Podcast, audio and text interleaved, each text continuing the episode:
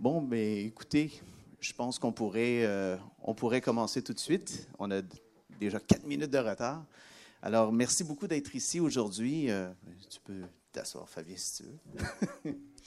Donc, euh, très content de vous avoir ici aujourd'hui pour parler de la 3D relief et du retour potentiel de la 3D relief grâce à la VR et à la 5G.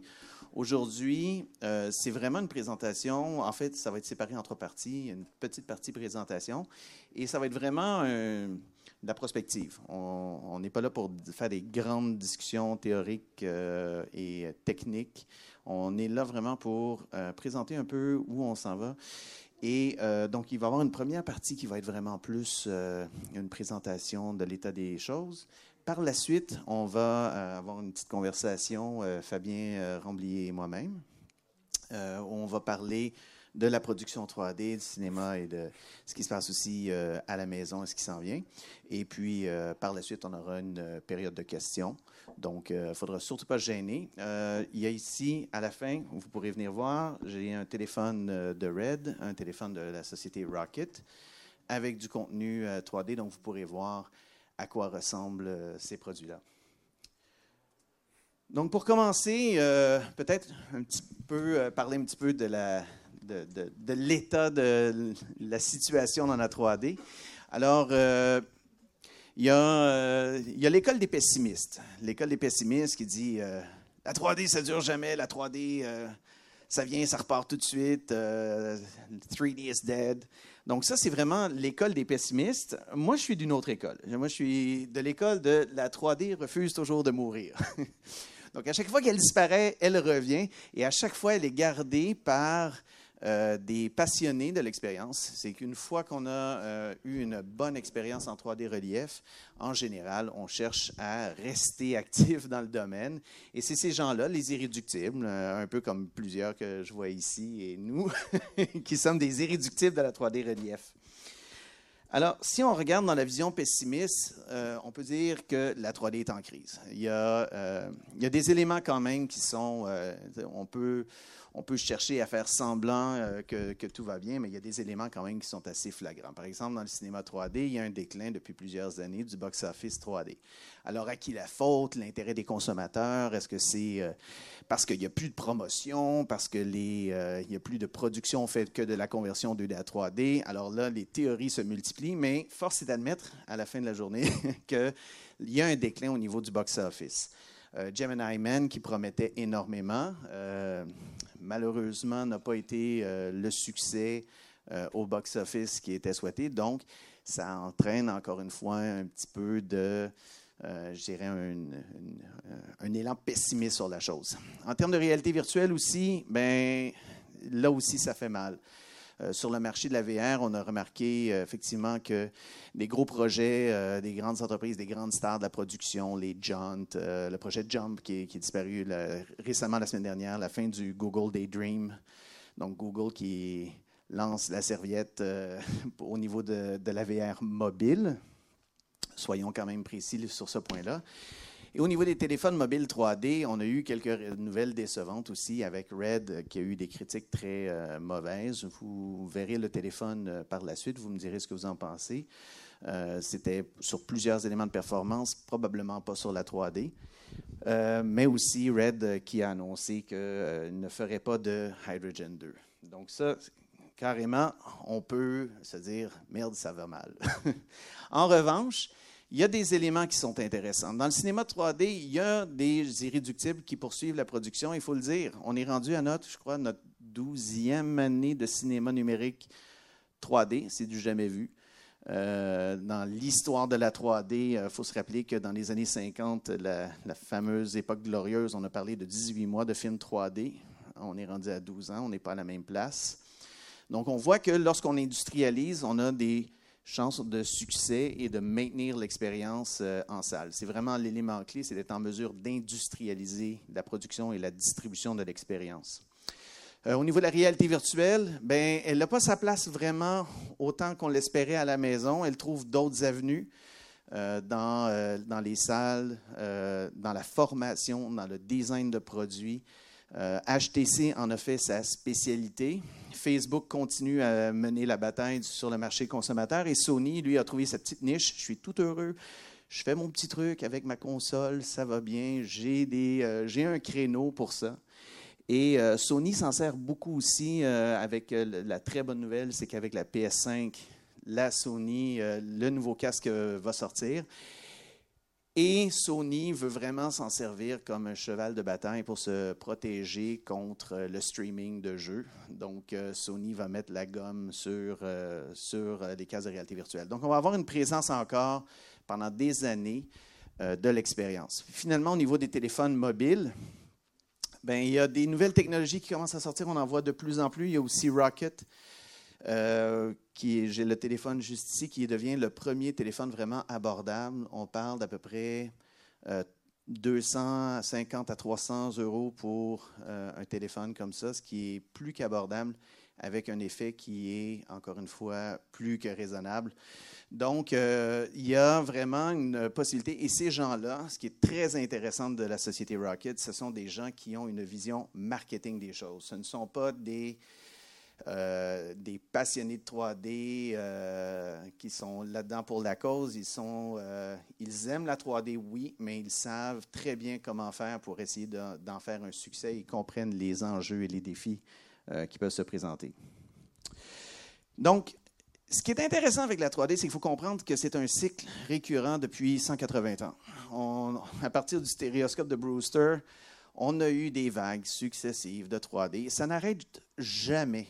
Euh, ça revient avec des, euh, des moments forts, des moments plus creux, mais il y a toujours, il n'y a pas une seule décennie où on n'a pas euh, de la 3D qui est présente sur le marché consommateur. Et ce qui est aussi, donc, si on regarde depuis les années 2000, quand même, des télé 3D en 2007, la DLP, le Blu-ray en 2009, Nintendo 2010, Oculus Rift en 2014, on voit quand même que le, rythme, il est assez effréné depuis, euh, les années 2000. Ça s'accélère. On sent qu'on se rapproche d'une solution viable pour le marché consommateur. Et ce qui est aussi très intéressant, c'est qu'à chaque résurgence, on parle de volume quand même assez substantiel, assez conséquent. 3D TV, on parle de 170 millions de 3D TV qui se sont vendus. La seule console Nintendo 3DS s'est vendue à 75 millions d'exemplaires. Au niveau des casques VR, on est rendu à au-delà de 30 millions. Oui, ça inclut euh, le Google Cardboard, mais quand même, c'est un. Euh, on parle quand même de euh, produits qui se sont vendus à des volumes assez intéressants. Donc, ma vision des choses, elle est plutôt, plutôt optimiste, non pas parce que l'état actuel est vraiment super reluisant pour la 3D relief, mais c'est parce que on croit fondamentalement à la valeur de l'expérience 3D. Si elle est bien amenée, le consommateur répond. Si elle est industrialisée, le consommateur répond. Il se dépense encore 1,6 milliard de dollars par année au box-office pour voir la version 3D des films. Donc, ce qu'il faut comprendre, c'est que si on n'est pas dans un haut de vague, qu'on est dans un creux de vague, eh bien, il faut comprendre que la vague va revenir. C'est cyclique depuis au-delà de 180 ans. C'est un cycle qui revient constamment.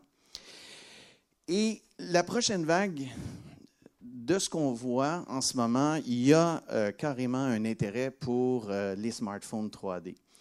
Euh, il y a deux types de produits qu'il faut voir là-dedans. On a d'abord les, les, téléphones intégrés, avec les écrans intégrés. Et ça, il y a de plus en plus de joueurs qui tentent de sortir des produits de la sorte. On n'a pas encore les gros joueurs. On n'a pas les Samsung, les Apple, etc. Mais il y a une multiplication de joueurs qui sortent avec des nouvelles technologies d'écran qui viennent euh, principalement d'Asie.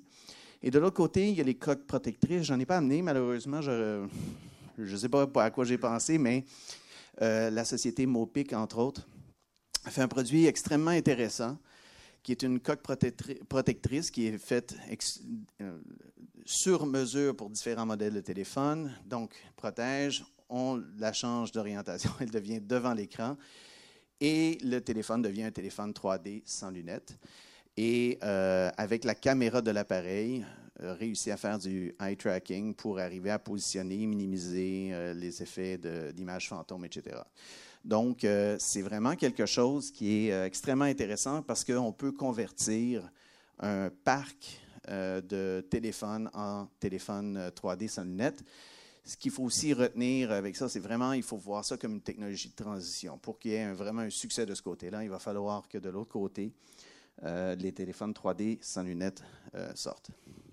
Ça, c'est un petit graphique. C'est tiré de différents éléments, en fait, de c'est des extraits de, plusieurs, euh, de plusieurs sources qui nous ont amenés à produire ce graphique-là. Ce qu'on voit, c'est que depuis 2002, il y, a une, euh, il y a eu plusieurs tentatives de sortir des téléphones 3D sans lunettes. C'est quand même impressionnant de penser qu'en 2002, on en avait, euh, il y en avait déjà quelques-uns. Vous avez certainement remarqué le petit trou entre 2003 et 2007. Pas d'activité mais tout a commencé à se réactiver en 2009 avec euh, Avatar qui est sorti, qui, comme de raison, a amené le lancement des télé 3D en 2010. En 2014, c'était la fin. Euh, Visio avait annoncé aux États-Unis la fin des télé 3D. 2016, c'est l'année où euh, il n'y a plus de modèles de télé 3D offerts sur le marché. Et pourtant, depuis ce temps-là, on voit encore une augmentation du nombre de téléphones 3D sans lunettes. Donc, euh, ça se passe principalement en Asie, on ne peut pas s'en cacher. C'est Chine, Corée, Japon, euh, où ça se passe principalement, Taïwan, quelques autres pays. et ce qui est intéressant aussi, c'est les, télé, les, télé, les téléphones 3D en incluant des caméras 3D quelque chose, moi, qui je ne comprends pas les manufacturiers, sincèrement, qui sortent un téléphone 3D sans appareil photo 3D. Ça semble comme un non-sens. Mais euh, croyez-le ou non, plus de la moitié des appareils qui sortent n'ont pas de caméra intégrée. C'est quelque chose qui va changer. Le Rocket qui est ici n'a pas de, caméra 3D. En revanche, le prochain modèle qui va sortir va avoir euh, des caméras 3D intégrées. Donc, pourquoi maintenant? Ce qui est intéressant avec euh, ce qui se passe euh, au niveau de la téléphonie mobile, c'est qu'on voit un petit peu le même genre de convergence d'intérêt qu'on a vu au moment où les télé 3D sont sortis. C'est-à-dire que si on regarde le premier point, les fabricants de téléphones mobiles sont à la recherche de différenciateurs. Le marché devient à maturité. Pour la première fois, les téléphones mobiles, on voit une pression sur les prix. Euh, oui, Apple sort des téléphones qui sont toujours de plus en plus sophistiqués, tout ça, mais pour la première fois, ils ont maintenu les prix pour leurs téléphones de base, chose qui n'était pas arrivée depuis euh, très, très, très, très, très longtemps. Et on voit qu'il y a des nouveaux téléphones qui sortent par des différentes compagnies asiatiques en baissant même euh, les prix dans le marché. Donc, on commence à ressentir cette pression-là et ils recherchent de plus en plus à un moment donné, euh, un téléphone, on ne mettra pas 22 caméras dessus. Il va falloir qu'on trouve autre chose que rajouter des caméras pour essayer d'intéresser les consommateurs à changer leur appareil. Euh, les technologies 3D sans lunettes sont prêtes. Euh, on a plusieurs technologies qui fonctionnent maintenant suffisamment bien pour intéresser le consommateur. Euh, dans le cas des télé 3D, c'était, euh, on avait atteint une fréquence de rafraîchissement qui nous permettait d'avoir des lunettes actives. Donc, euh, il y avait une capacité technologique qui s'était rajoutée. Les appareils à caméra multiples sont communs dans le marché. Maintenant, c'est plus un mystère. Avant, c'était beaucoup plus compliqué d'arriver à convaincre un, fabricant de téléphone de mettre une deuxième caméra. Hérésie, hérésie, ça va augmenter le coût de mon appareil. Aujourd'hui, non seulement il n'y a plus de défis technologiques, mais il y a même plus de défis économiques à rajouter euh, une caméra, ce qui permet vraiment d'apporter cet élément-là. Et finalement, la 5G. La 5G, c'est un peu le Blu-ray du téléphone mobile, c'est-à-dire que lorsque euh, les films 3D ont commencé à sortir, on a vu que euh, les, en fait, au moment de l'ascension des télé 3D, il y avait aussi le besoin de démarquer euh, le Blu-ray du DVD. Et ils ont utilisé la 3D comme euh, une façon de, démarquer ce produit-là en disant, ben, vous voyez, avec l'excellente bande passante qu'on a maintenant, on est capable de le faire.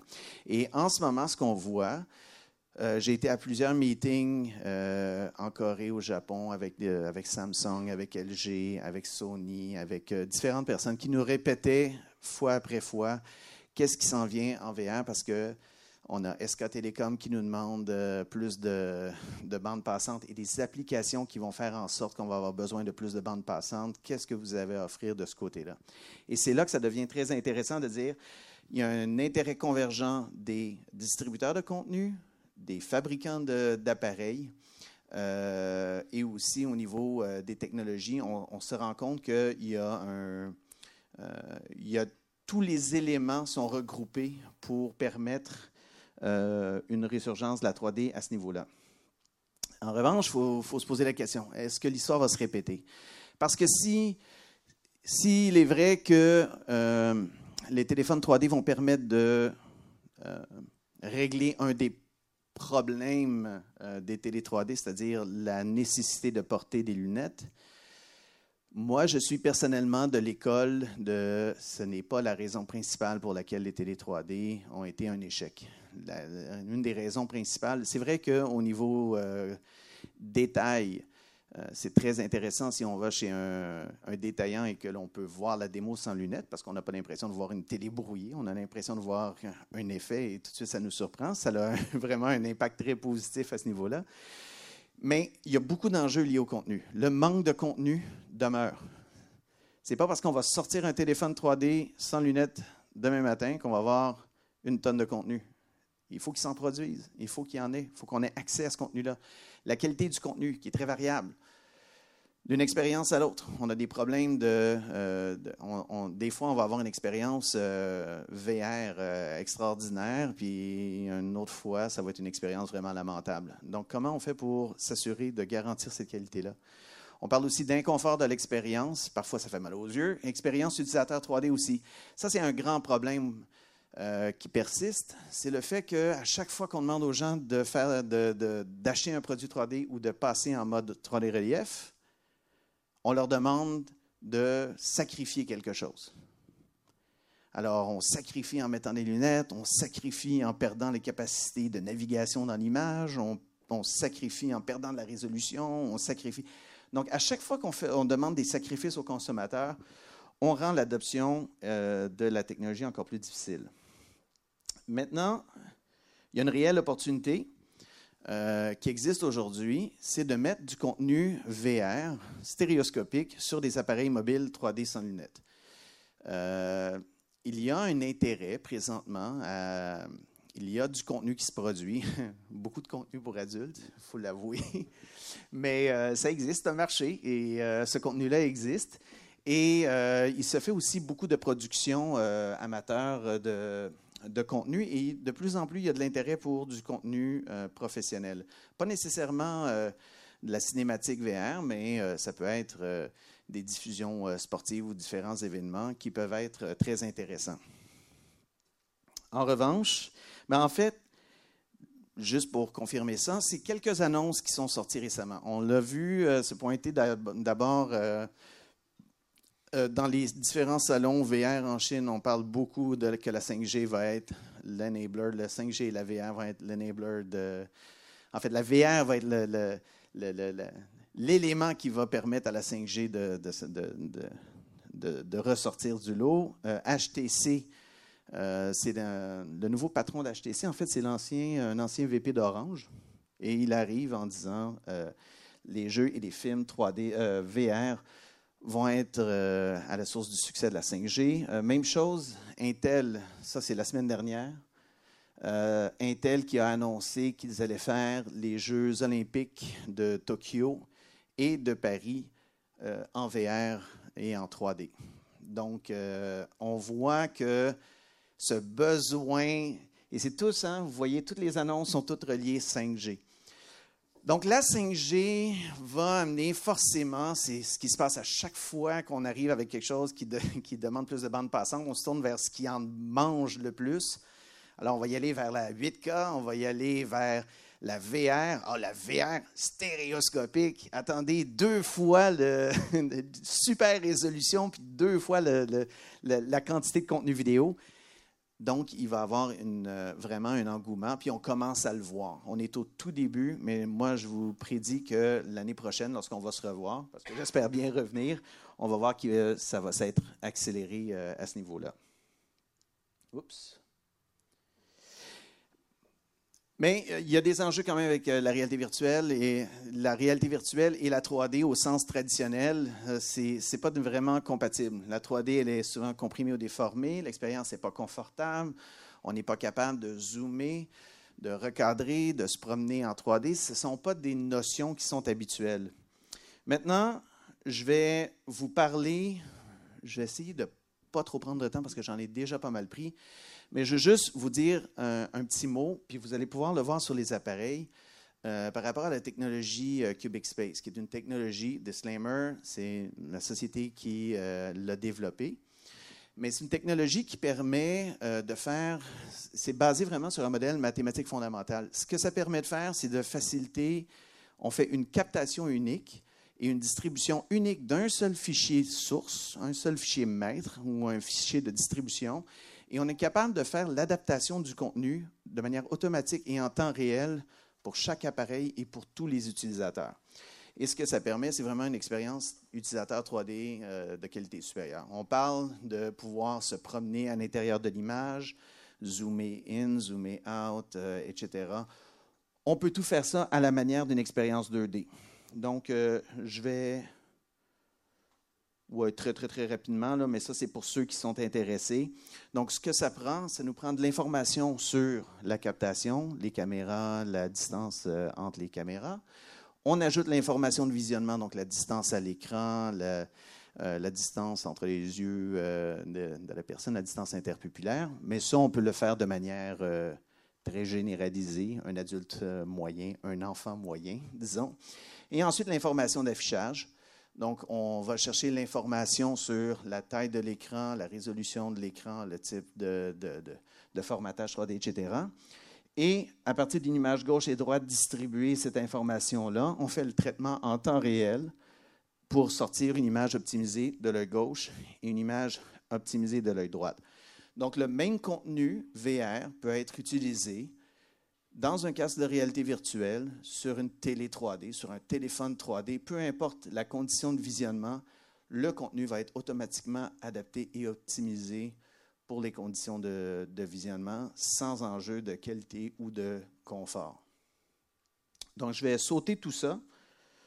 Euh, oui, technique, je vais, je vais repasser.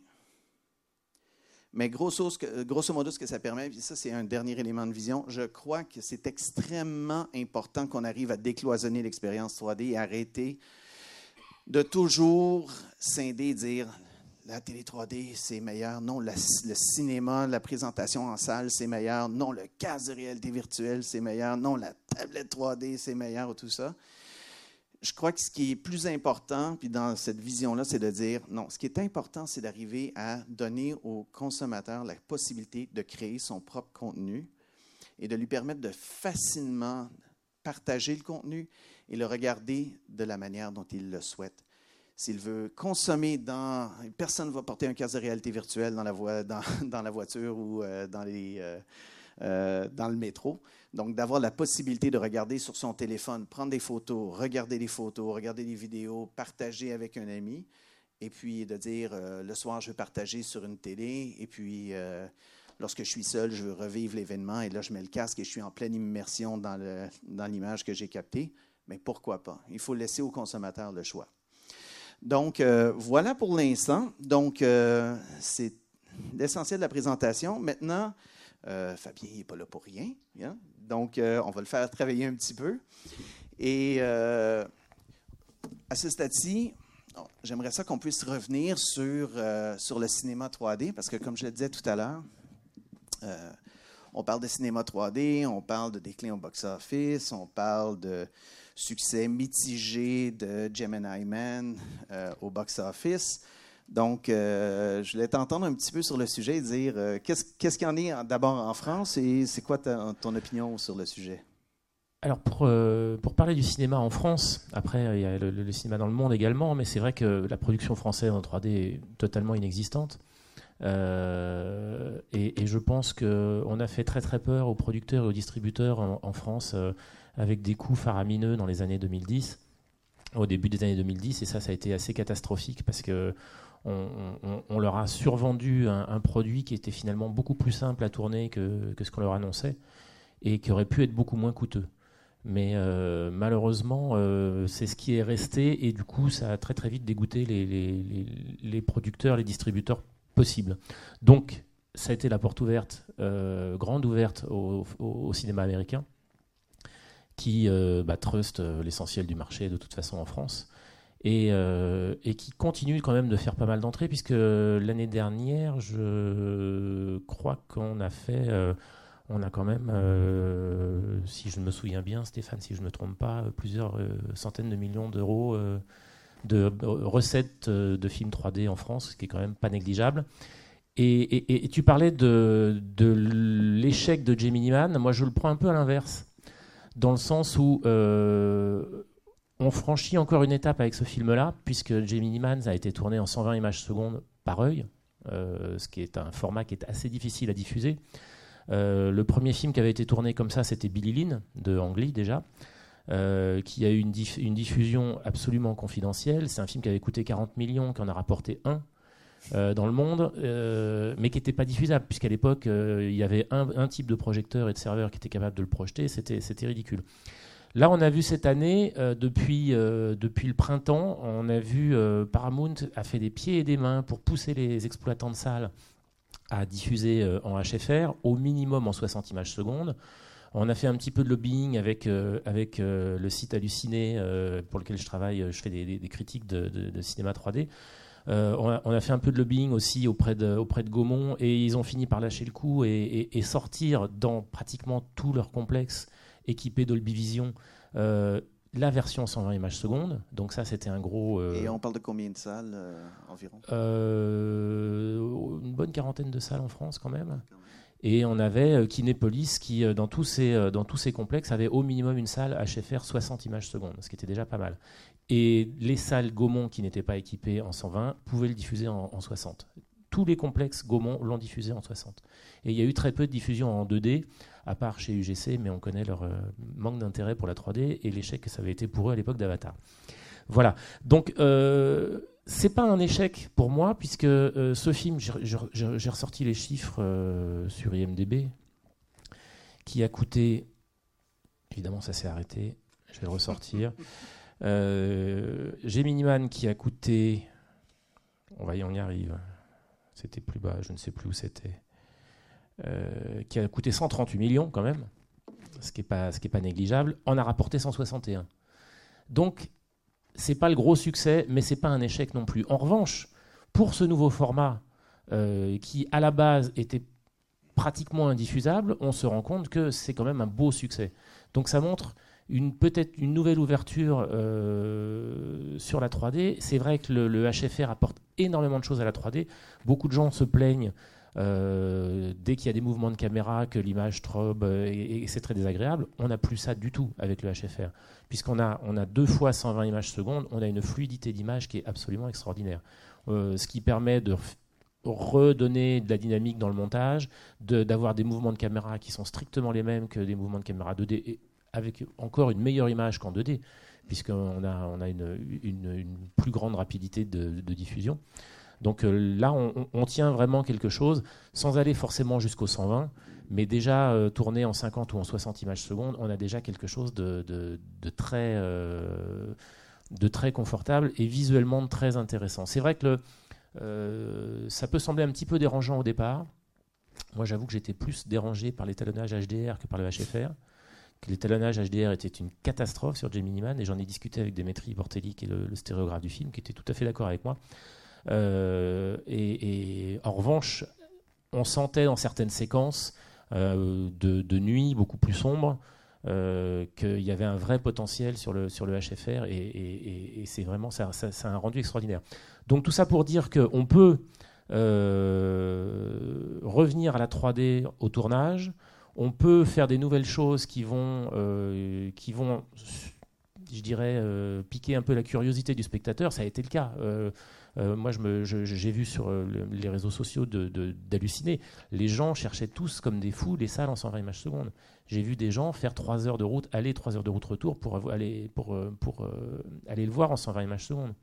Et le retour, le retour de la, critique et le retour des, des, gens qui ont vu l'expérience en première image seconde en France? Sans parler du tout du côté artistique et de l'histoire du film, mm. qui est malheureusement un peu ce qu'elle est, la qualité de l'image, les gens ont tous été bluffés par l'image. Et ça, c'est important. Parce que c'est vrai que c'est un vrai plus. Et du coup, on commence à sentir qu'il y a un intérêt à ce niveau-là. Au niveau, là, on, était au festival Courant 3D avec Mine, qui euh, a cette fabuleuse petite machine là, qui, euh, est un rig 3D euh, très léger. on sent qu'il commence à y avoir un intérêt justement sur, au moins pour l'instant sur du court métrage, de tourner, de tourner en HFR. Moi, là, je prépare deux courts métrages. Il y a de grandes chances qu'on les fasse en HFR quitte à les tourner en 2K et pas en 4K, mais on les fera en HFR. Ça, c'est pratiquement évident. Euh, et je ne suis pas le seul à penser comme ça. Et, pour revenir ensuite au, fait qu'on euh, a fait peur aux producteurs, aux distributeurs avec la 3D en France, euh, c'est un fait. et on peut aisément le contourner maintenant avec ce genre de petite machine. Voilà, ça c'est mise en place de ça sur un tournage, contrairement à ce qui se faisait avant où il fallait 3 heures et 4 assistants. Ça c'est 10 minutes et une personne.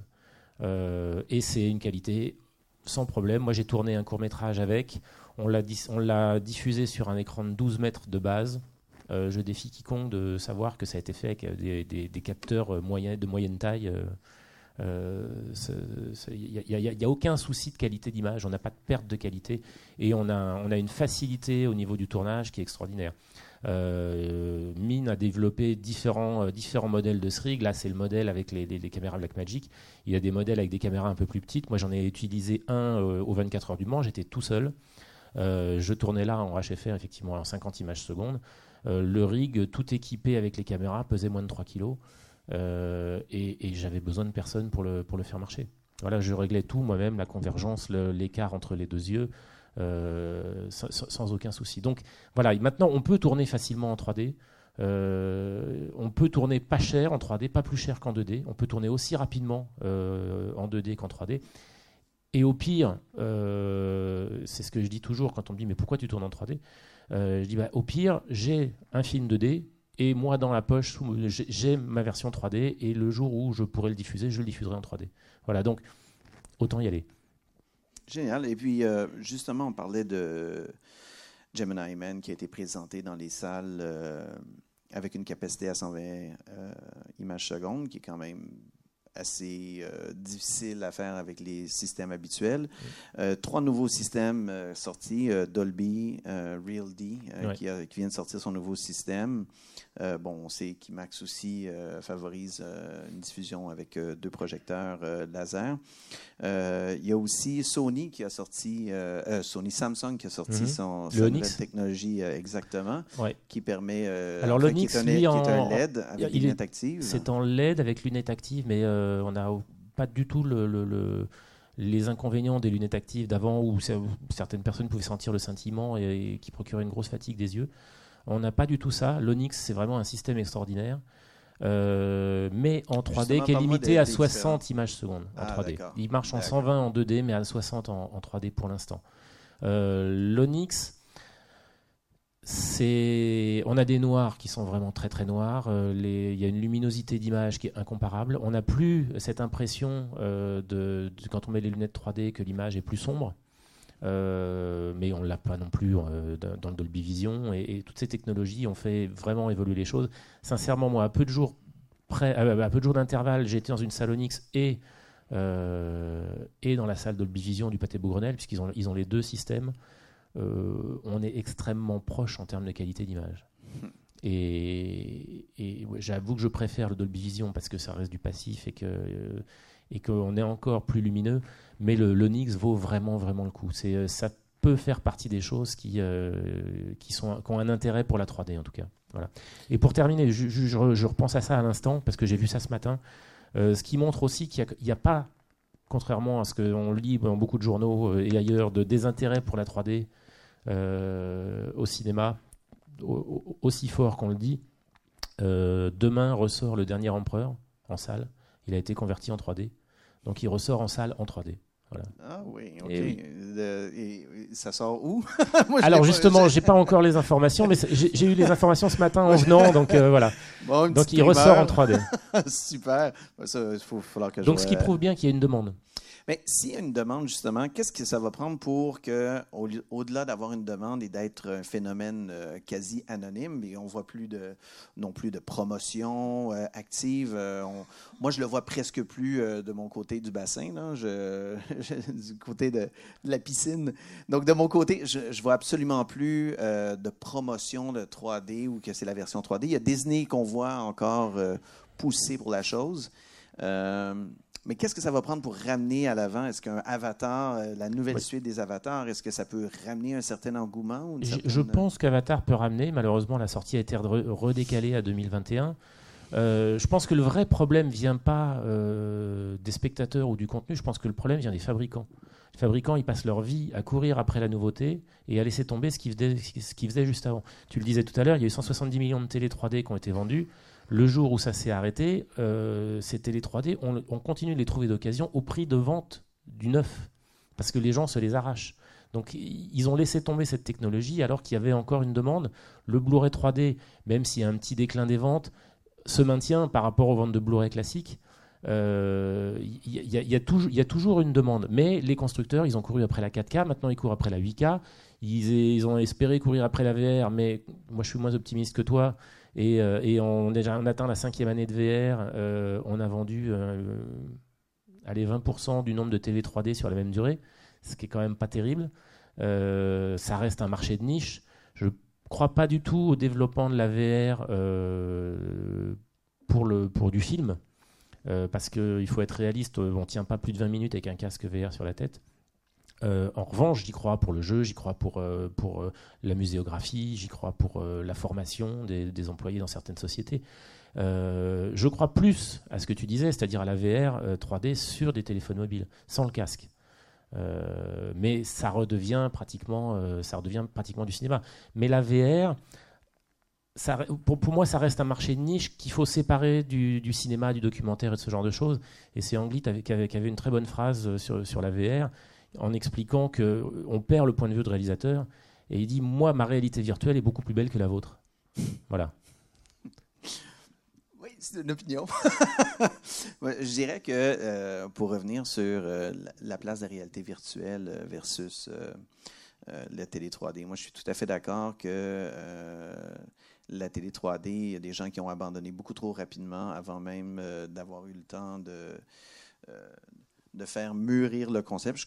Je, crois quand même que l'absence ou le manque de contenu était un, réel fléau parce que, euh, tu sais, nous, on opérait 3D euh, Go euh, et on offrait des films 3D et ce qu'on réalisait, c'est que le taux de rafraîchissement de film était vraiment pas assez, pas assez grand pour garder l'intérêt. Notre plus grand défi, c'était de rester en contact avec le consommateur mhm. euh, et de faire en sorte qu'il loue le prochain film lorsque la sortie faisait. Alors, on faisait un bombardement monstre de, de courriels et de, de, petites notifications et tout ça, mais ça demandait des efforts incroyables parce que les gens oubliaient tout simplement qu'ils avaient la fonctionnalité. En VR versus la 3D, oui, c'est vendu 170 millions de télé 3D, mais l'autre grand défi que, que l'on avait, et qu'on n'aura pas avec les téléphones 3D sans lunettes ou qu'on n'a pas avec la, euh, VR, en fait, c'est que euh, ce sont des appareils qui avaient une fonctionnalité 3D. Mm. Donc, euh, il y a une grande différence. Lorsqu'on fait une promotion et on dit il faut changer sa télé, tiens, c'est la nouvelle télé et elle a une fonctionnalité 3D. Est-ce que les gens l'achetaient pour la fonctionnalité 3D?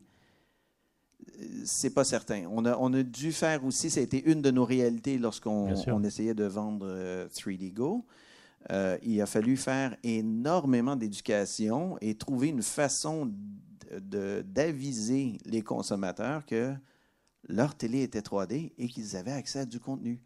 Et euh, beaucoup de travail on a fait en acquisition avec de la communication dans les produits, dans les boîtes. Euh, pour informer le consommateur. Mais rendu à ce stade-là, les manufacturiers avaient abandonné. Un des très grands défis de la 3D, elle est là, elle est dans le marketing, dans l'exécution, beaucoup plus que euh, dans le travail technologique. Souvent,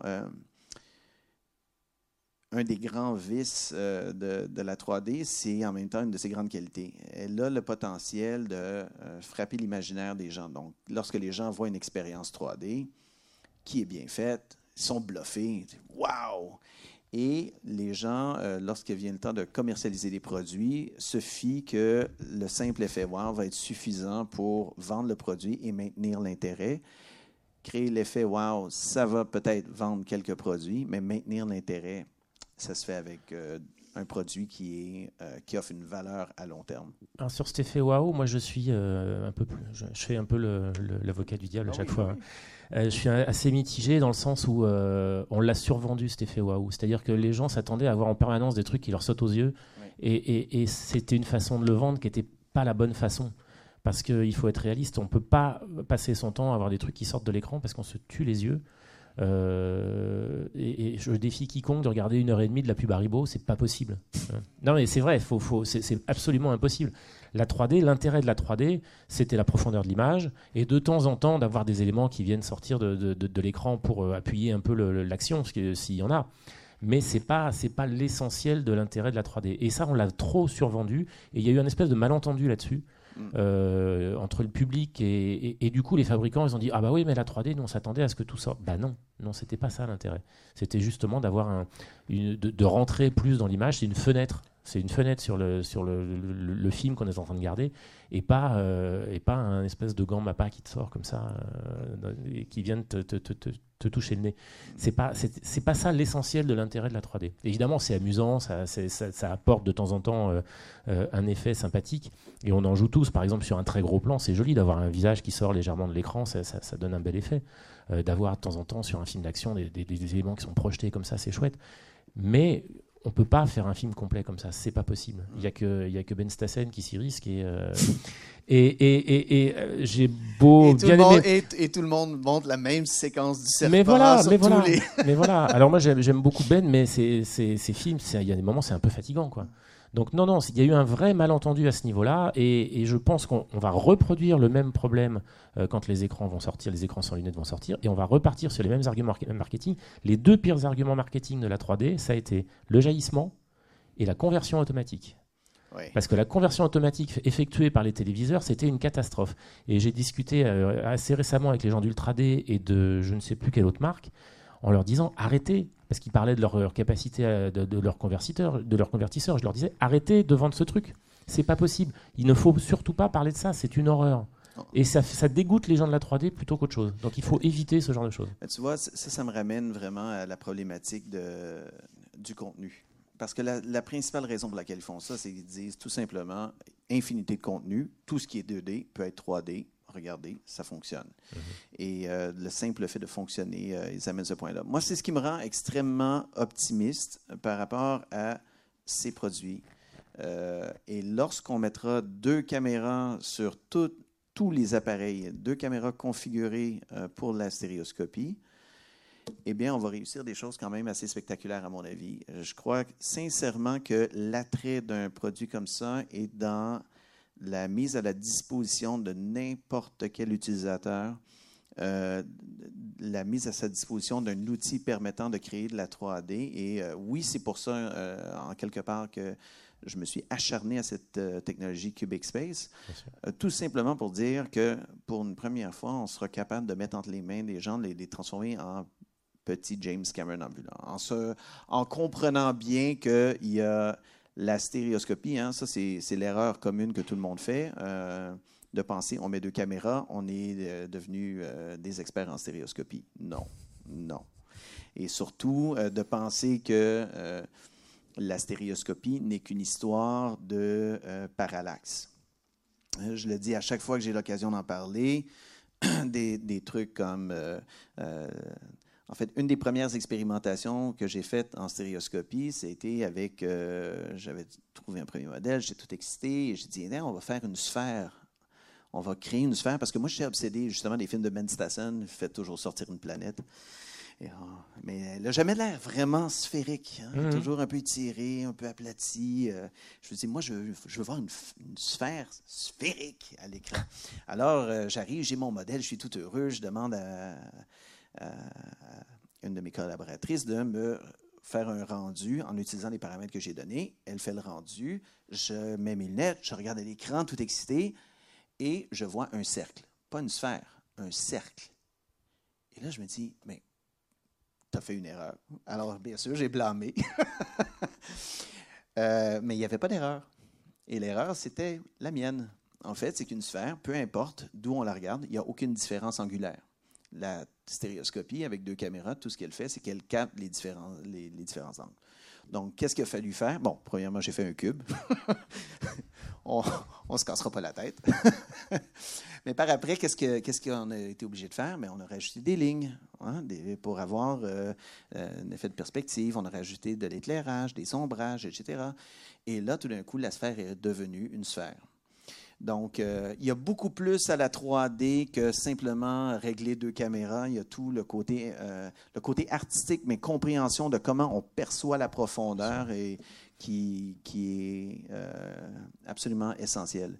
Mais je crois sincèrement, moi, que si on est en mesure d'appuyer un effort comme ça et d'arriver à mettre entre les mains des gens la capacité de générer leur propre contenu avec une qualité très acceptable, ben là, on va régler, c'est vraiment par là qu'on va régler le problème de contenu et ça va créer de la demande pour du contenu vraiment bien fait, du contenu professionnel. C'est évident, de toute façon, l'attrait du public pour la 3D sans les lunettes, ça va passer par les téléphones et par les tablettes. Ah, essentiellement par les téléphones d'ailleurs. Mais, euh, euh, et ça se voit, tu poses un téléphone comme ça dans une salle euh, et tu montres un peu aux gens, le téléphone, tu le récupères qu'à la fin de la soirée parce que tout le monde veut regarder ce que. Voilà. Et tout le monde dit Mais pourquoi mon téléphone ne fait pas ça? Euh, Non, non, c'est, quelque chose qui marche. Moi, je l'ai fait chez Apple. euh, au milieu de vendeurs chez Apple, et les mecs, ils étaient tous autour de moi avec mon téléphone. Disaient, mais pourquoi les nôtres font pas ça? Euh, voilà, et, malheureusement, malheureusement, on- entre guillemets, je dis on, mais c'est pas nous, mais on, est tributaire de, ces marques qui, pour l'instant, regardent ça avec curiosité, mais n'ont rien lancé, même si elles travaillent dessus. Et je pense qu'on verra rien voir, on, verra rien sortir avant la- l'année prochaine, parce que tout le monde attend Avatar. Ouais. Euh, c'est un petit peu malheureux, mais, euh, mais ça, ça- voilà, c'est par là que ça va, ça va revenir. Je peux dire, euh, et, et à cet effet-là, moi, je peux dire que pour avoir travaillé étroitement avec un tas de manufacturiers japonais, coréens, chinois, taïwanais, les technologies existent, elles sont là, elles sont dans les voûtes, elles attendent patiemment l'opportunité, patiemment le moment où euh, euh, l'intérêt va euh, revenir sur le marché pour sortir les produits. Mais ils sont tous fin prêts à sortir des produits 3D sans lunettes, sans, aucune, sans aucun questionnement. Bien sûr. Donc, euh, nous, on a parlé beaucoup, on a jasé, on a- comme on dit chez- nous, on a beaucoup euh, partagé avec vous. Euh, maintenant, euh, est-ce que vous avez certaines questions spécifiques à nous poser quant au marché, à la 3D sans lunettes, peu importe? Oui? On peut en, on peut en faire circuler un. Effectivement, c'est pour euh, revenir un peu sur le marché. Je pense que euh, le problème, c'est pas la techno qui est là, c'est pas le, le hardware qui est là. Il y a des constructeurs. Je pense que c'est vraiment le contenu. Et, et je pense que euh, je suis pas tout à fait d'accord avec toi. Je pense qu'il y a du contenu, peut-être pas autant que la 2D évidemment, mais il y a du contenu. Mais euh, je pense que le problème vient de la, la frilosité des distributeurs. Mm. C'est surtout ça. Le, le- le maillon faible, il est là, parce qu'il n'y a pas de désamour du public. hein, les chiffres le prouvent. Alors, euh, Fabien m'a posé la question. Alors, effectivement, euh, euh, en 2018, euh, il y a eu un petit peu moins d'entrées qu'en 2016. Et, enfin, je n'ai pas les chiffres de 2017 parce que le CNC les a, planqués, parce qu'eux aussi, ils n'aiment pas la 3D. Hein, je le dis. Je ne sais pas s'il y a des gens du CNC, mais ils ne sont pas du tout là pour, pour, pour subventionner ce, type de techno. Je peux le dire parce que maintenant, je suis en dehors, donc euh, j'ai plus de problème avec ça. Mais en 2016, il y avait peu près 140 millions de recettes d'entrée sur la, sur la 3D, hein, ce qui correspond à 10% de la, du chiffre total, c'est 1,4 milliard hein, de recettes du, des tickets vendus. Donc ce qui est beaucoup par rapport à un, un taux d'affichage de films de 6,80. Je dis ça parce que j'ai fait des dossiers à, à cette époque-là. Donc ça veut dire que la 3D est rentable. Plus rentable. Et plus rentable que de la 2D. Hein. Euh, en 2018, il y en a un peu moins parce que moins de recettes, parce que moins de films. Et pourquoi moins de films? Bah Parce que frilosité des, distributeurs.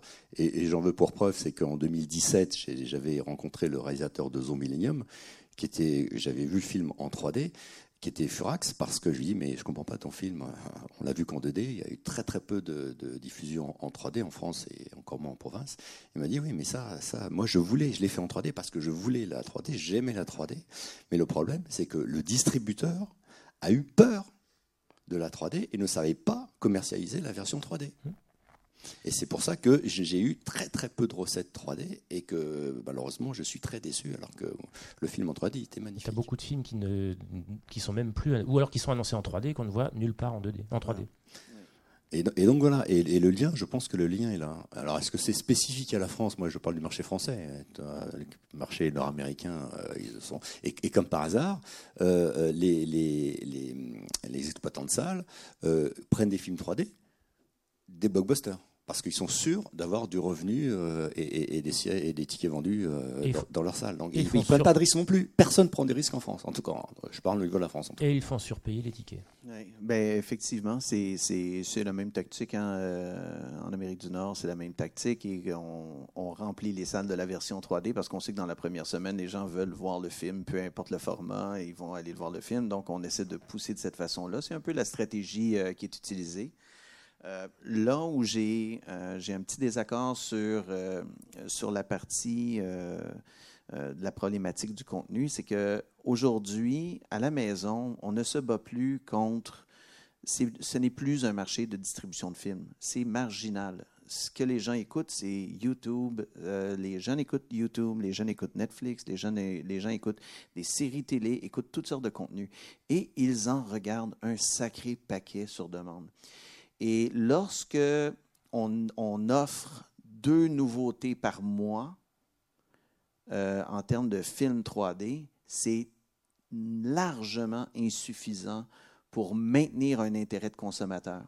Et, il est là le grand défi. Le défi n'est pas dans le défi n'est pas dans la présentation et la qualité même de l'expérience, même si on a certains enjeux à ce niveau-là. Le plus grand défi, c'est de faire en sorte qu'ils n'oublient pas que leur produit est 3D et qu'ils l'utilisent régulièrement. Euh, dans les cas de réalité virtuelle, c'est une autre problématique. C'est vraiment, ils n'ont pas le temps de l'utiliser. Hein. Euh, en moyenne, c'est 8 heures par mois. Les statistiques, c'est pour les utilisateurs de VR, c'est 8 heures par mois. Moi, je trouve déjà, je trouve même que c'est beaucoup. Euh, parce que qui a le temps? Euh, on le sait qu'on peut pas regarder notre, euh, on peut pas porter notre casque à l'extérieur de la maison, donc il reste le temps qu'on a à la maison, une fois qu'on l'a passé avec famille, enfants. Donc, soit que c'est des célibataires, soit, soit, soit, que c'est des gens qui ont vraiment un pouvoir de négociation que moi je n'ai pas. Mais, mais avoir du temps et de la disponibilité pour vivre cette expérience-là n'est pas là.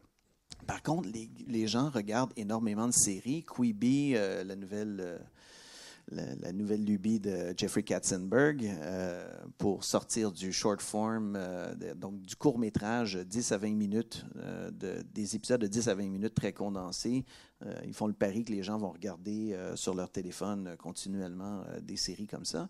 Mais en fait, la vérité, elle est là, c'est que les gens consomment leur contenu à partir de ces appareils-là et en quantité phénoménale. Si on n'arrive pas à créer un marché où les gens, une plateforme où les gens vont pouvoir s'échanger ce même type de contenu-là, mais en 3D, on n'arrivera pas à maintenir un intérêt suffisant. Oui, mais comme tu dis, c'est sur ces devices, mais ces devices ne sont que 2D. Donc les constructeurs attendent qu'il y ait du contenu euh, pour lancer leur device 3D. Euh, les distributeurs attendent qu'il y ait des devices 3D pour euh, investir dans le contenu. Enfin, c'est le serpent qui se mord la queue. et, voilà. et, ce, qui manque, ce qui manque au niveau national et peut-être aussi international, c'est une réelle volonté euh, politique et financière pour investir dans les contenus 3D au niveau cinématographique et télévisuel. Et c'est pourquoi ça marche en Chine Parce qu'il y a cette volonté. le gouvernement chinois oblige les producteurs à faire du contenu 3D. Et toutes les salles qui sortent, toutes, sont en 3D. C'est définitivement euh, un enjeu. Il faut rappeler aussi qu'il y a quand même pas mal de films 3D. J'ai fait une liste assez exhaustive du nombre de films 3D qui sont sortis depuis les années 20 euh, dans le monde. Euh, il y a plus de 2500 films qui ont été faits. quel que soit le pays, il y a des films dont personne n'a jamais entendu parler, des films indiens, des films du Bangladesh, des films de, tas de pays dont on n'aurait jamais, d'Indonésie, on n'aurait jamais imaginé qu'ils allaient produire du film 3D. Ils font en minimum, tous ces pays-là font 3, 4, 5 films par an. En France, on n'est même pas capable d'en faire un. Mm. Voilà. Il y a un vrai problème à ce niveau-là aussi. Le marché français, c'est 60 millions de consommateurs. Le marché chinois, c'est 1,4 milliard. Et la technologie, elle est prête en Chine. Et on sait aujourd'hui que la Chine, elle est en avance euh, sur les États-Unis et sur l'Europe en ce qui concerne la technologie. Est-ce que le marché, il ne va pas euh, démarrer par les consommateurs eux-mêmes et non pas par la production euh, de films grand public en fait? C'est-à-dire que si les smartphones sont disponibles en 3D et qu'il y a un Instagram 3D qui est créé en, termes de réseaux sociaux et qui crée une, consommation, est-ce que ça ne risque pas de déclencher l'intérêt pour la 3D et de faire que le marché, à ce moment-là, prenne conscience du, business, du potentiel qu'il y a derrière sur le plan économique et euh, on va voir naître euh, euh, des gros GAFA de la 3D bah, moi, moi, je, moi, je crois que oui. je mmh. crois que ce que permettent de faire les films 3D, c'est de capter l'imaginaire collectif parce qu'il y a énormément de promotion qui se fait derrière des films 3D. Donc, euh, ou enfin derrière les films. Il y a une grande machine de distribution et de promotion. Les studios sont habitués à, la grande distribution, ce qui permet d'amener un certain éclat. De, l'autre côté, je crois effectivement, et c'est ce qui m'intéresse beaucoup de l'approche de, Rocket, qui est une société euh, américaine et britannique. C'est des, euh, des, gens très, très, très fortunés qui ont compris qu'il fallait faire de la promotion et rendre le produit cool. Donc, euh, c'est des gens qui n'hésitent pas. Ils commanditent euh, la Formule 1, euh, l'écurie Williams. ils font commandite des joueurs de, en fait, de la NBA, ils commanditent des joueurs de tennis. donc, ils ont commencé à jouer la carte de, de, la célébrité. Moi, je crois que un téléphone comme ça avec deux caméras, et tu mets ça les mains de quelques YouTubers très populaires, quelques, quelques personnalités euh, publiques. Bon, on s'entend que si on met ça entre euh, les mains de quelques stars qui sont euh, très populaires, tout le monde va vouloir les voir en 3D. Ils vont prendre leurs propres photos en 3D. Tout le monde va se balancer là-dessus pour essayer de les voir en 3D. Ça va aller très, très vite. Donc, c'est une question de volonté. C'est une question d'avoir quelques manufacturiers qui, font le pari et qui, qui le lancent. Et avec un petit peu de succès, avec un petit peu de chance, oui, moi, je crois que le la partie consommateur va, va être vraiment la bougie d'animage de la première, de la prochaine vague. Mais ça va vraiment, j'en démarre pas, ça va partir de là, ça va devenir viral, les gens qui l'ont. Et puis, euh, je crois, et là, je vais dire quelque chose, une hérésie totale, mais euh, l'anaglyphe avec les lunettes euh, rouges et bleues, ben oui, j'y crois. Si on est capable, j'y crois pas dans la mesure où on en fait le principal mode de diffusion, mais dans la mesure où on dit Ah, pauvre toi, tu n'as pas accès à la bonne technologie, tu peux te rabattre sur la vieille technologie pour pouvoir quand même y avoir accès. Ça va aider à la viralité. Donc, moi, je ne rejette absolument pas euh, l'anaglyphe.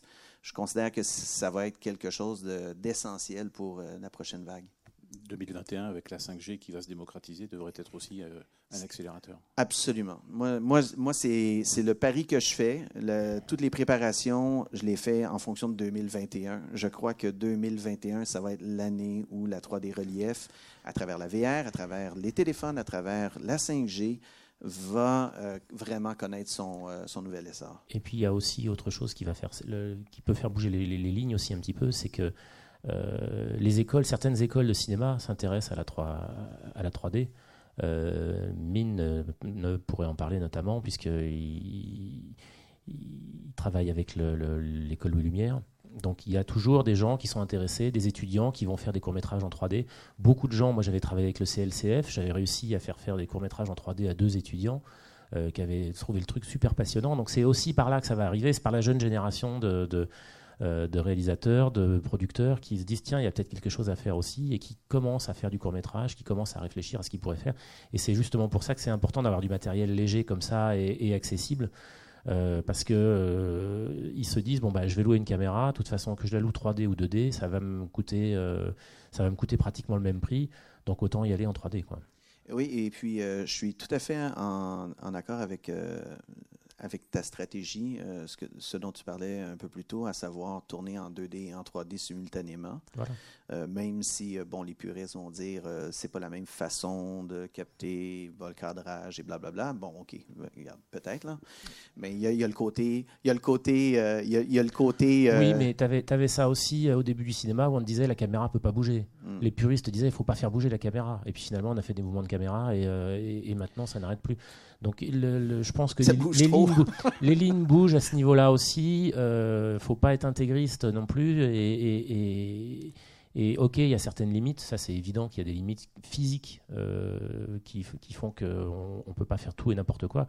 Mais il faut aussi accepter un petit peu de, de, se laisser pousser sur certaines choses. Euh, j'ai vu des fois où on m'a dit tu peux pas le faire et on l'a fait et après on m'a dit ah ouais tu pouvais le faire. Voilà. Moi, si j'ai un message à dire, en fait, euh, à passer aussi, c'est, euh, bon, encore une fois, une vision très financière des choses, mais euh, le fameux concept de buy low, sell high.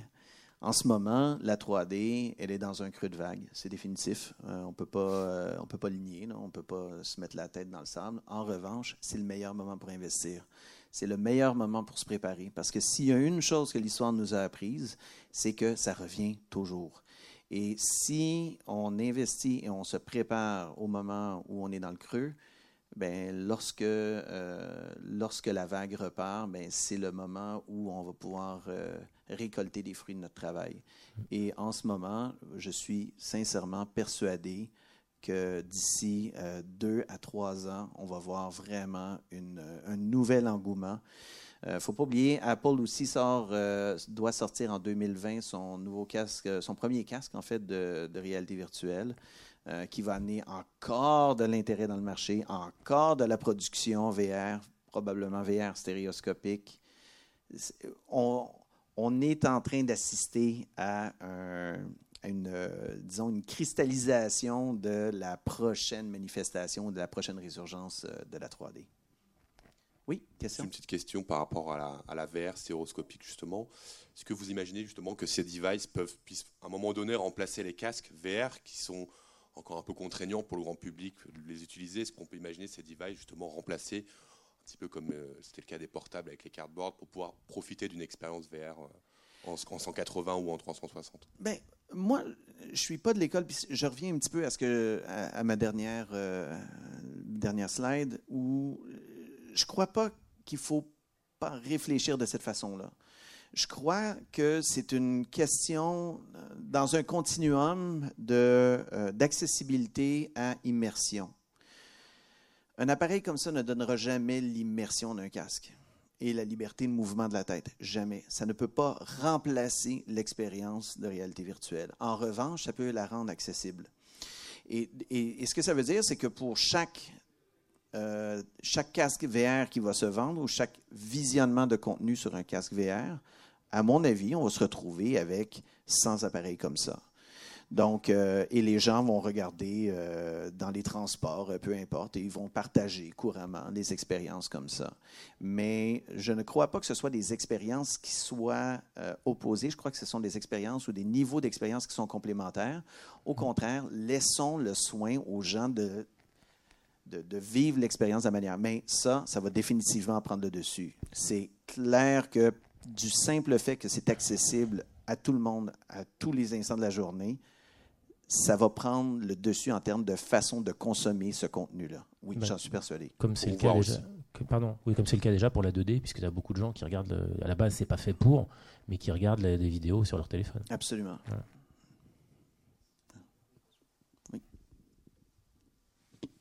Merci. Euh, moi, toutes les explications que vous m'avez données, ça m'a comment dire, ça m'a fait regarder euh, du côté de ce qui est d'un device portable qui a déjà un écran en stéréoscopie, qui est la 3DS de mhm. Nintendo. Oui. Et euh, moi, qu'est-ce que je vois comme évolution de la, 3DS, c'est qu'ils ont ont fait la 3DS, après ils sont revenus à la 2DS et maintenant ils sont à la Switch. Switch qui n'est plus en stéréoscopie. Donc est-ce que c'est pas aussi un message entre guillemets d'alarme au niveau de la stéréoscopie qui indique que euh, bah, l'utilisateur lambda n'est euh, pas forcément prêt à avoir un device en stéréoscopie? Ça revient toujours à une question de valeur ajoutée de ce qu'on propose comme, euh, comme expérience.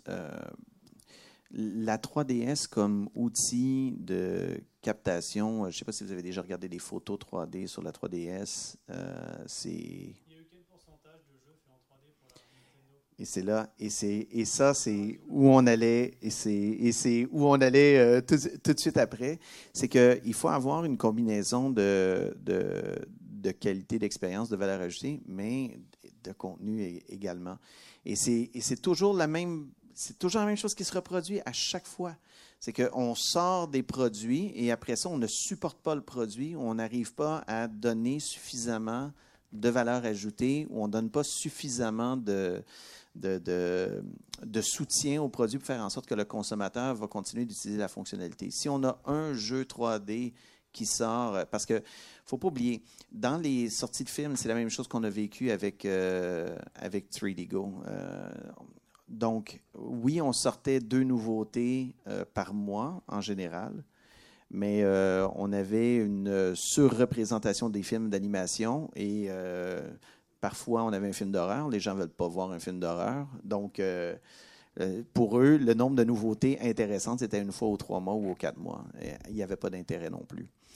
je pense qu'une autre problématique avec la 3DS, c'est que en fait, c'est encore une fois réfléchi dans un cadre, non pas d'écosystème, mais de, euh, de, de, système isolé. Alors, on ne pouvait que prendre ses propres photos et jouer à son jeu, mais on ne pouvait pas nécessairement euh, partager, échanger. On ne pouvait pas non plus euh, avoir le mettre sur une télé. Moi, j'ai eu aussi le téléphone LG, l'Optimus, avec j'avais une télé LG 4K 3D et j'étais incapable de prendre des photos que je prenais avec l'appareil, avec le téléphone. J'étais incapable de les mettre sur la télé. Même fabricant, même manufacturier, on n'était même pas dans un mode d'écosystème. Donc, je pense que ces problématiques-là, oui, vont se présenter et vont continuer de se présenter. Euh, mais je pense que si on arrive à euh, générer suffisamment de contenu et de générer euh, et de supporter le produit, je pense que oui, des produits vont avoir du succès. Mais justement sur 3DS, euh, là on restait sur le, enfin on n'avait pas de problème de, enfin je, me concentre sur les jeux vidéo uniquement, qui sont principalement euh, faits en CGI et donc euh, donc on est déjà en stéréoscopie, enfin on peut avoir les infos de stéréoscopie très facilement. Donc j'imagine que quasiment tous les jeux qui, qui sortaient devaient être, on peut mettre le curseur en, stéréoscopie. Enfin, pas tous. pas tous vraiment, non? Il n'y avait pas. Il n'y avait pas de. Pardon? Génération. Bah, parce que. Ben non, non, mais je parle pas de vidéo, moi, justement. Je parle non, non, mais même, même pour les CGI, ça marchait pas. C'était pas tous les jeux C'était pas tous les jeux. Non, non, non, non, non. non c'est ça le problème. Non, non, non. Au grand, au grand dame justement des mômes qui, euh, qui se disaient bah, pourquoi celui-là il n'est pas en 3D. D'accord. Moi j'ai euh, j'ai un fils qui est en primaire. Euh, qui a une 3DS depuis quelques années, euh, quand les jeux sont pas en 3D, bah, ils se demandent. Ouais, c'est ça, ouais, c'est ça, sur la, totalité. parce que ça demande pas grand-chose. Enfin, de leur côté, ils mettent juste une deuxième caméra.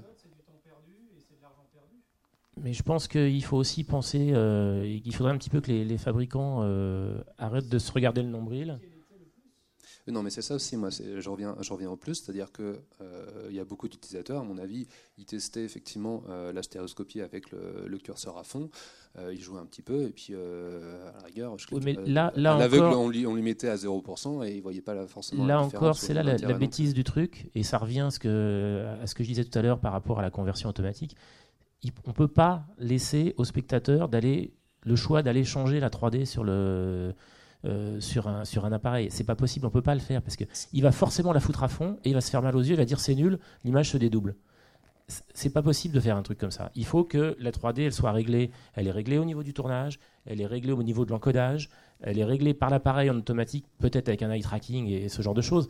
Mais on ne peut pas laisser la main euh, au, spectateur sur l'intensité de la 3D parce que dans, comme dans les, moi je l'ai vu faire, dans 99% du, cas, du, temps, il le fout à fond, et au bout de 5 minutes, il dit Oh là, c'est désagréable. Bah ouais, c'est pas fait pour. Ce qui est dommage, c'est un calcul mathématique. Hein. Il y a 10 ans, euh, c'était qui Nvidia le faisait avec du eye tracking euh, sur les premiers gamers en stéréo. Hein. Hmm. Il y avait du eye tracking sur les, le matériel de Nvidia? Ouais. Il y a 10 ans, en dimension, en 2006. Mais pas avec le casque de, pas avec les, les lunettes. Euh, à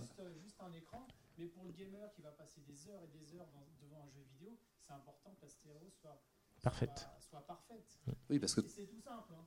Mais, c'est hallucinant. Moi, j'ai eu de la chance et on va dire le, malheur. À cette époque-là, je faisais la promotion de Nintendo pendant 4 ans. Quand j'ai eu le prototype, 9 euh, mois avant qu'elle sorte, j'ai vu ce truc-là avec ce bouton curseur. La 3DS. Hein. La 3DS. Hein. J'avais le proto dans les mains. Hein. Euh, j'ai vu, on va dire, une, un réglage de 0 à 100%. En tant que stéréographe, je le mettais à 15%. Oui, voilà. C'est simple, il suffisait de prendre en compte la distance des enfants. Euh, et d'en déduire la stéréo naturelle. Et ce soir, le soir même où j'étais en train de faire cette pub, j'ai appelé une amie qui a Necker en parlant du développement de l'enfant, de la vision et tout ça. Et euh, un an après est, devenu, est arrivé ce fameux rapport qu'a demandé euh, les Robin des Bois avec où ils ont dit, pour faire simple, de résumer de, dossier de je sais plus combien de temps, que tous les professeurs, les opticiens étaient incompétents pour pour statuer sur, cet objet qui ne citait jamais à aucun moment dans le compte rendu, il parlait juste de 3D, machin, de jeux et autres, en disant bah, il faudrait refaire une étude avec des gens compétents. Et à cette époque-là, nous, avec UP3D, on était parfaitement compétents pour donner ces chiffres. Et même à ce moment-là où je tournais la pub, ça faisait quand même 4 ans que je travaillais avec les gens de chez Nintendo, le marketing, je lui dis, vous avez fait des études, vous avez fait des choses, comment vous allez le régler, je trouve que c'est dangereux ce que vous faites. Et le responsable du marketing m'a dit non, non, on a mis une petite ligne en, dédouanant la responsabilité aux parents. Voilà. C'est juste parapluie, on ne sait pas faire, on ne veut pas faire, on ne veut pas écouter les gens, alors qu'à cette époque-là, c'était en 2006, 2007. 2007. Il y avait quand même une pléthore d'études de fait sur euh, la capacité du cerveau et quelles étaient les, limites euh, de manière générale de tous les êtres humains. Par contre, pour rejoindre ce que, ce que tu dis, euh, Nicolas, déjà à l'époque, même si c'était une console de jeu, il y avait eu une volonté, même, même faible, mais une volonté de Nintendo de faire l'acquisition de contenu pour aussi avoir du contenu linéaire, des films sur la 3DS. Ça n'a pas duré longtemps, mais il y a eu de l'achat de courts-métrages, de, de, petits films courts, donc qui étaient un peu les prémices de ce que tu racontes, d'accès à des plateformes de contenu pour donner un sens au device que les gens avaient acheté, en sachant que les jeux seuls ne suffiraient pas à rendre l'objet intéressant et pérenne. Je pense qu'il faudrait aussi que, c'est ce que je disais tout à l'heure, que les, les, boîtes qui fabriquent ce genre de matériel euh, regardent un peu les jeunes générations et pas euh, regardent pas les trucs entre eux. Euh, il y a une génération de mecs de 40 balais. Parce que moi, je vois les mômes au cinéma, quand ils vont voir un film et qu'il n'y a pas les lunettes, ils se demandent pourquoi. C'est devenu ça, vraiment. Donc euh, la 3D, il y a un vrai potentiel euh, auprès du jeune public. Euh, je parle de petits de 4, 5, 6 ans jusqu'à des, ados. Et ce jeune public-là, même si on dit oui, tout est fait pour eux, tout est... non, c'est pas tout est fait pour eux. Tout est fait pour avoir un maximum de rentabilité. Et les, les marketeurs, ils n'ont toujours pas compris que c'est eux qui vont faire la rentabilité. Donc les mômes, ils sont prêts à ça. Ils, attendent ça. La 3D sans lunettes, moi, mon fils, il regarde des courts-métrages en 3D ou même des longs-métrages en 3D sans lunettes sur un téléphone sans. Ça lui semble parfaitement naturel. Il va au cinéma, il n'y a pas les lunettes, il dit mais pourquoi c'est pas en 3D Voilà. Et, c'est ça, c'est ça, c'est ça qu'il faut prendre en compte euh, au niveau de, euh, la création et au niveau du marketing derrière. Écoutez, on a déjà dépassé largement euh, le temps qui nous était alloué. Alors, euh, merci beaucoup d'être venu. Merci beaucoup de votre attention. Je vous invite à venir euh, voir le, rig ici de Mini. Je crois que c'est c'est vraiment quelque chose d'assez exceptionnel. J'ai aussi les deux téléphones de Reddit Rocket. Si vous êtes intéressé à les regarder, ça me fait plaisir de faire des petites démonstrations. Merci ah, beaucoup. Je peux, juste terminer une annonce. Je voudrais savoir si quelqu'un connaît dans la salle Mark Zuckerberg, quelque chose comme ça. C'est un, mec qui est à peu près connu. Parce que s'il injectait 2 milliards de dollars dans la 3D comme il a fait dans la VR, je pense qu'on ne serait pas en train de discuter comme ça. Merci.